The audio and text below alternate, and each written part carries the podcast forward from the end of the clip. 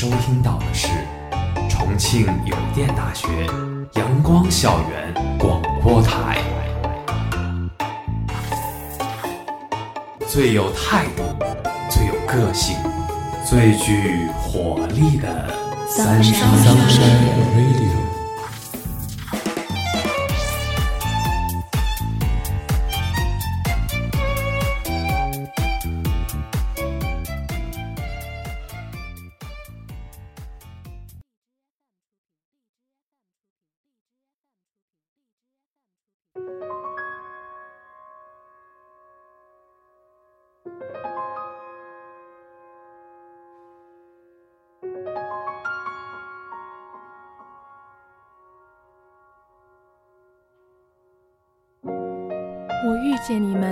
与这无边的人海；我聆听你们，直到山河崩坏。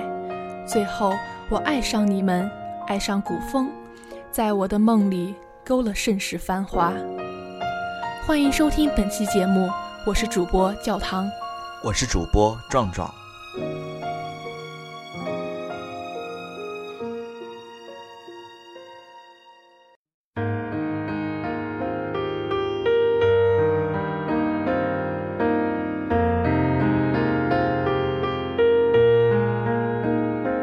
初识老妖，是因为他的浮世未歇，歌词中表达的哀婉的意境，被他用温柔低沉的声音缓缓唱出。我的脑海中渐渐浮现出一个温柔的翩翩少年。然而关注微博后，我对于少年的幻想就彻底破碎了。按年纪来说，老妖应该算是大叔级别，但是配音师们多半是怪物。老妖配过的角色，绝对是能跨老中青三代。果然是人如其名的音频怪物，如同古风圈里的一股妖风。老妖是粉丝对其的爱称，在圈中他与河图都是大神般的存在。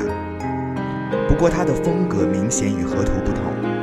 从老妖微博里的自拍风格来看，我个人觉得他与高晓松是同道中人。无法想象他细腻的声音背后竟然藏着一个粗犷的汉子。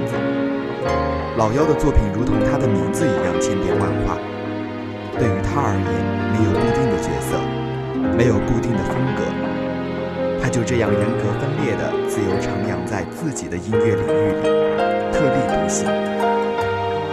你以为他只是浮世未歇中独上高楼、初尝愁滋味的翩翩少年？你以为他只是情诗里历经岁月浮华、看尽世事沧桑的逆旅诗人？以为他只是典狱司里时而温柔、时而暴力的戏子？其实这都是他，但又不全是他。近几年老妖的音乐作品较多，皆比较火，比如热播剧《老九门》的主题曲《典狱司》便是老妖的杰作。开头的一段圆润悠长的京剧唱腔，着实震撼了我。圆润悠长，将我带入了歌曲创作的氛围，仿佛回到了二月红那个京剧世家。典狱司不仅有戏腔的温柔。男生的阳刚，而且在结尾还有一段高亢的 rap，迸发的节奏中，我似乎看到了一个狂放不羁的老妖。要怎样才能撇开一切，干净而执着地聆听他的歌，听他声音里的故事？我曾循着他留下的印记去看他的故事，哀婉凄凉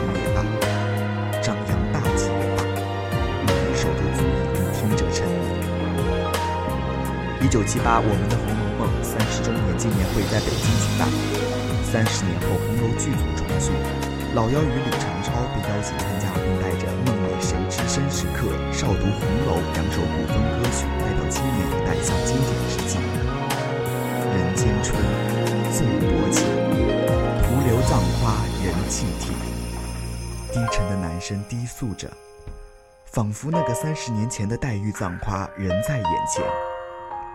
一缕清愁，悲恨相续，夜半静听，红尘滚滚，皆是泪。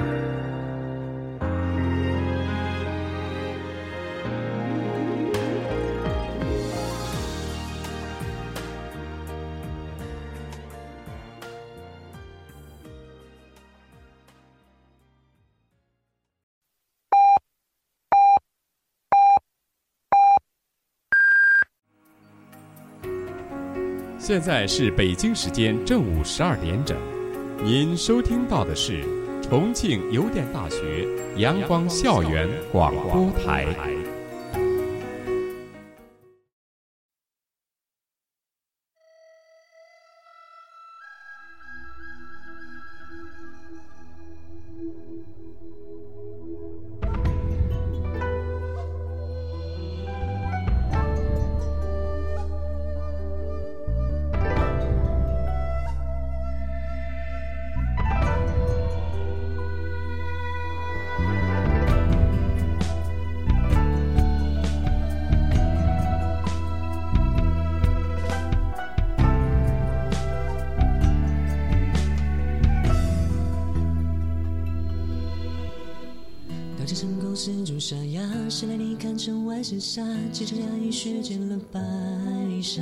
兵临城下，lov 君不发。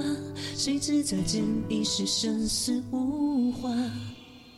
待此战过红线千载，连着茶桌为人家，拉拉伤疤谁的旧伤疤，还能不动声色饮茶。它随着一场盛世烟花，血染江山的花。曾地里没见一点朱砂，下也罢，始终不过一场繁华。碧血染旧桃花，只想载着你泪如雨下。听到剑音呀，高楼奄奄已是倾塌。是一生平凡到。是你算的那一关，最终下风流不假，花落谁伴？泛淡琵琶，乱风处处，谁心猿意吗？是这昏雨颠倒融化，无处不肯相对照蜡，说着话不爱青梅竹马，到头来算得了一卦，总是为利负了天下，明月照亮天涯，最后谁又？挣扎，江山是名战马，怀抱中那寂静的喧哗。烽火连地树下，荣华邂逅君临天下。登上九重宝塔，看一眼流星洒达。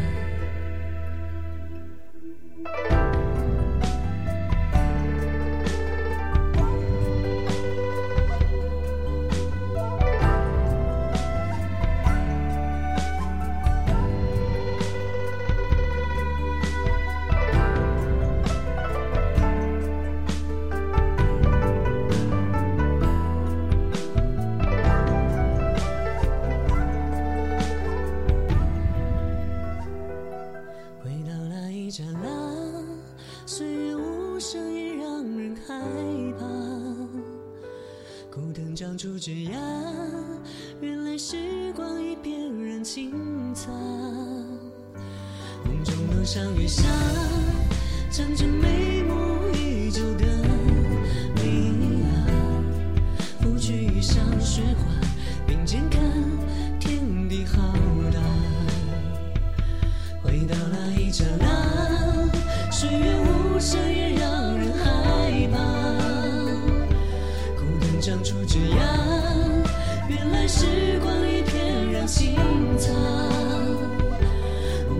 上月下，仗着眉目依旧的你啊，拂去衣上雪花，并肩看天地浩瀚。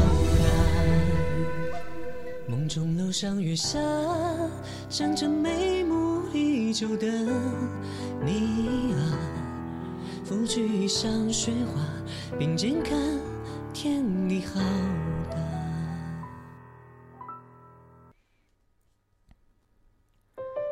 曾说，河图是那君临天下、素爱美酒的帝王，霸气孤傲；但我觉得，他是那不染纤尘、温润如玉的翩翩公子。身着一身白衣，手执一把纸扇，在自己的古风世界里畅游。说起他，用十个字形容最恰当不过，那便是“与君初相识，犹如故人归”。他这样自然的存在，对我来说，如同一见钟情般无迹可寻、无有可讲。不过是听到了他的声音，便再放不下、舍不掉。哪怕再不见最初听歌时的痴迷与疯狂，却依旧安静地听着他唱着歌。盛衰斑驳之后，他还唱着歌，我们还在听他唱歌。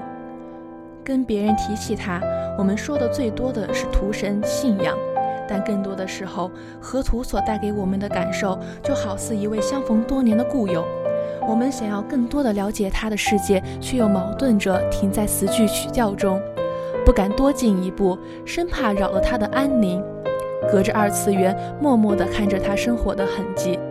也许有人说，不够疯狂炽热的喜欢不是深爱。如果这样的假设成立，那是不是每一个安静读诗写作的人都是薄情之人？我想，可能每个人对喜欢的定义是不同的。有人奔赴千山万水，只为去看一看他生活的土壤，而有人却宁愿花费一个下午的时间去听懂他唱的故事。所以说，世间千般都是爱，不必问知不知晓，也不必说值不值得。他是眉间朱砂痣，也是心口一点红，横贯岁月，永不苍老。所以，我们没有必要深挖现实中河图是位怎样的人。离他的生活远一点，离他的作品近一点就够了。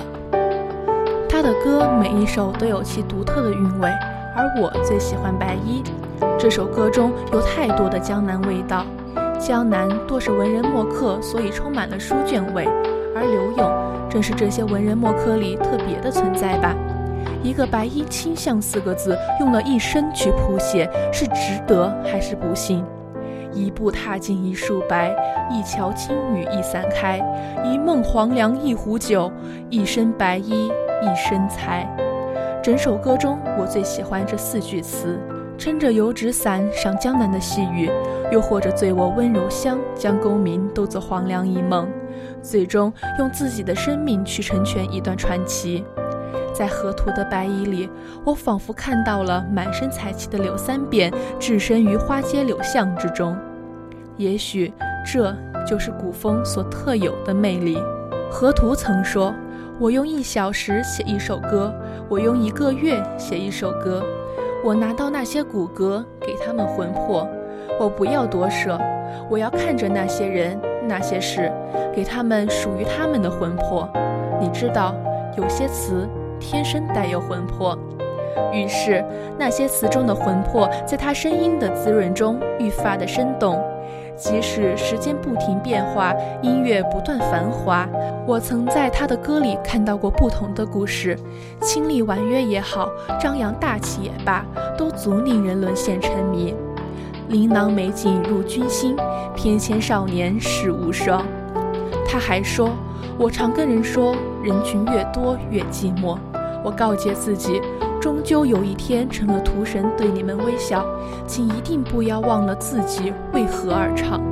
所以，静下心来聆听，依旧是最初的感动。鸟巢新世纪古风音乐会上，那个在二次元中从不曾露面的他，不加任何遮挡地站在了万人之上。承诺的十年之约，终于在那天晚上兑现。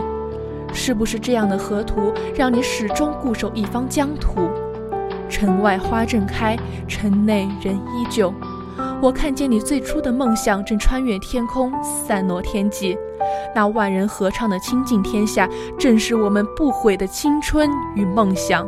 你把唱歌当作写情诗，三魂七魄都极尽温柔。我把聆听当作日常事，侧耳倾听，成全我追逐的姿势。如果言语在岁月中都失了色，那我愿自此做一场无关风花雪月的梦，围困其中，等接下来许多个十年。河图，我若是游子，你便是人间。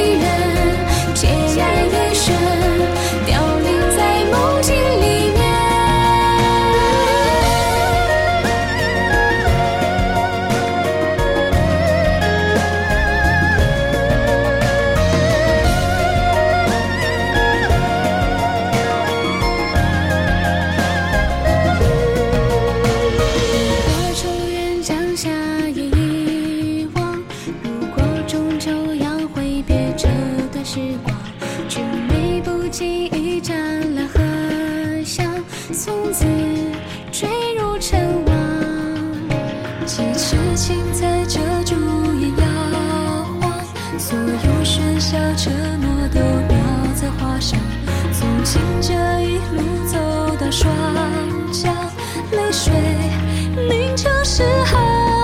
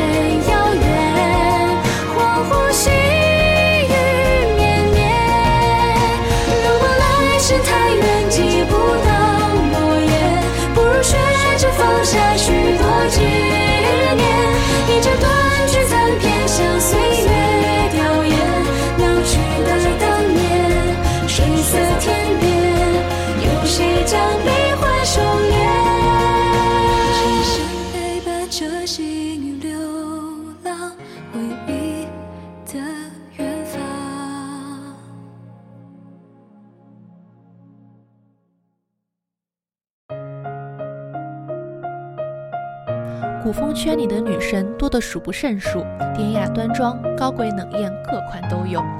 倪妮女神想必大多入坑的粉丝都听说过，锦鲤超就是她的代表作。她年轻但不张扬，阿杰曾经评论她说是乐观向上、热爱生活的女子。她看得清自己，也看得懂自己，这一点尤为可贵。在我看来，倪妮本身自带一股才气。古风圈中能唱的歌手很多，但能自己创作的歌手只是少数。他的歌背后，要么是令人喟叹的故事，比如《不老梦》《才梦为魂》，要么有凄美的意境，比如《腐草为萤》。从《浮生词》中，我们可以看到倪宁优秀的古文功底，既没有文白的掺杂，也没有阳春白雪到让人无法理解的地步。平仄自然，整体押韵的同时，也没有破坏词的意境。很多人说他唱功不算太好，但他真的一直很努力的在改变自己。据会员琼琼叔说道，倪妮一开始完全是业余爱好唱歌，从音乐知识完全不懂，到现在学习乐理和声，每周找音乐学院的老师上美声课。随着粉丝的慢慢增多，倪妮对自己的要求越来越严格。前段时间因为过度劳累，她的嗓子出现了问题，并且不得不暂时休息调整身体。倪妮女神认真的态度以及对粉丝的爱，让我感受到了古风圈的温暖。当我第一次看到倪妮的写真时，她身穿汉服时的古典美惊艳到了我。她的一颦一笑让我想到了古代才女的气质美如兰，才华富比仙。都说自古才子配佳人，倪妮也不例外。她与灰原琼两人在网上相识，再到相恋，再次让我感受到了古风的温暖。试想，如果有人与你情投意合，那该是件多幸运的事啊！古风圈里还有这样一个姑娘，初听她的声音微微沙哑，带有一种特殊的魔力，如山涧流动的清泉，清脆有力。只听她的声音，我以为她是一位有着许多故事的成熟姑娘，但后来关注她的微博后，却发现她只是位单纯漂亮的小姑娘，还真的是位小姑娘。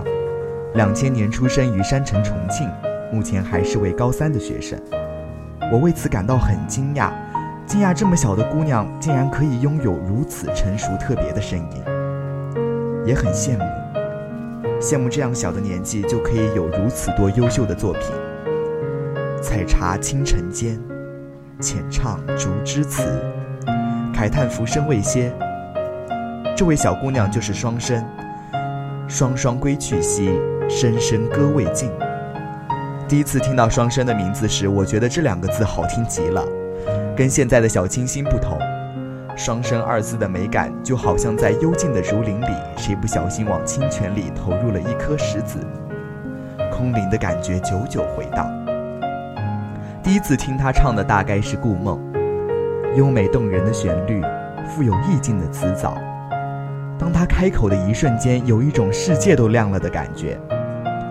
只因为他的声音，我收藏了他全部歌单。后来慢慢的再去反复聆听，琢磨歌词的意境。我羡慕双生，还因为他有一位珍贵的知己。这位知己就是他的头号粉丝温良。温良也是一个诗意的名字，可能很少有人知道他，因为他确实比较低调。两人初次接触是有一次双生向网友征集原创古风歌曲，温良本人特别喜欢古典文学。那段时间刚好在看李清照评传，于是他就参照《少儿情》《少儿语》的意境写了《行香子》。他将这首歌词私信给双生，很幸运的两位才女就这样相识了。很快，这首《行香子》成为了双生的第一首原创歌曲。有了头号粉丝的助力，双生女神的名号越叫越响。在温良的印象中，双生个性爽朗直率。而且还是个完美主义者，这与北方妹子温良的性格很像。温良虽然要比双生大几岁，但她也是一名学生。平时虽然很忙，但温良姑娘一直在继续作词。在她的眼中，为传统接骨，那才是真正的炫酷。在温良为双生所做的几首原创歌曲中，我最喜欢《采茶记》。我想，大概是因为每个钟爱古诗词却身在极寒之地的文艺青年，都在江南烟雨深处有个家吧。江南的小桥流水，青砖黛瓦，跟古诗词一样美的飘渺。也愿我们能在双生青涩的歌声里，再做一回少年。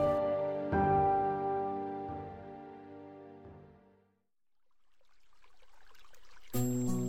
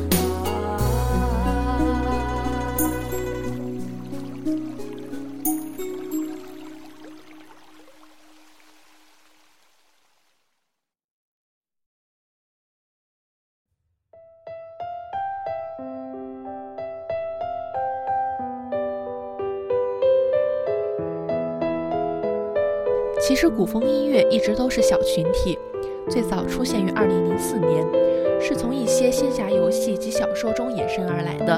比如《仙剑》就有不少游戏主题歌曲和同人歌曲，比如很早的《仙剑问情》。《仙剑》对古风音乐的发源及发展有很大的影响。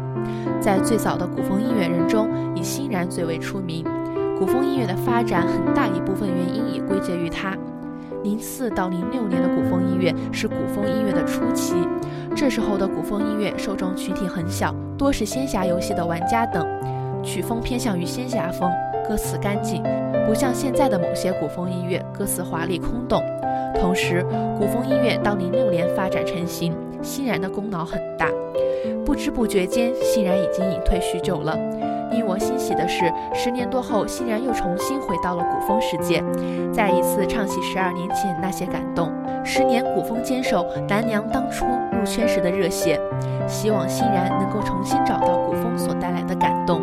二零零七年一月份，由 ED IQ 和丢子发起成立了莫名其妙古风音乐社团。莫村的成立与古风音乐而言，有着里程碑的意义。圈里大部分有名的古风音乐人都是莫村的，比如河图、爱妈等。同年，平沙落雁成立。此后，古风音乐社团如雨后春笋般迅速发展起来。代表社团有莫名其妙、平沙落雁、满汉全席等。从零七年开始，古风音乐的题材更加广泛了，受众群体也增多了。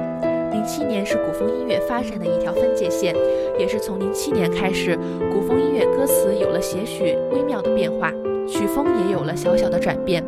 二零一三年，古风音乐发展迈入新的阶段，原创古风歌曲越来越多，带有念白剧情的歌也越来越受欢迎，线下活动也开始发展起来，涌现了大批高颜值的歌手，比如慕寒大大，他也被粉丝亲切地称为头牌。同时，越来越多的古风音乐社团开始组建起来，填词的歌曲也越来越多，常常可以听到同曲不同词的古风歌。但伴随而来的也有很多歌词空洞华丽、粗制滥造的填词歌曲。二零一五年，踏歌行千山结神记古风音乐会在人民大会堂举办，从此古风音乐走向大舞台。二零一六年，新世纪国风演唱会在北京鸟巢举办。本次音乐会将古风音乐改为国风音乐，表达了对古风音乐的高度认可。国风演唱会结束后不久，中国共青团中央和中国日报发博表示，有这样的一群热爱古风音乐的年轻人，用十年的时间从网络走到现实，从小剧场唱至大舞台。二零一六年中秋，新世纪国风演唱会在鸟巢之巅唱响，这群有为的八零后、九零后们正以复兴传统文化、传唱国风音乐为信念，一路高歌向前。从零六年古风音乐成型到去年新世纪国风演唱会，刚好十年的时间。有人问我为什么喜欢古风，因为心中有个江湖，江湖中有桃李春风，有白衣卿相。因为千古前就有人为了风雅，为了江山，为了成败，在浅吟低唱。多年后的你偶然读到，像是沾了神的极光片语，可能不会与古人共振，但永远追随。在夜阑人静时，为之凝神静听，为之心潮澎湃，因为心中的那个世界又大又美。即使现实中有人喷遍了古风歌，但当你听到熟悉的曲调，依旧为之泪下。这是热爱，是情怀。十年坚守，难凉热血，期待古风的下一个十年。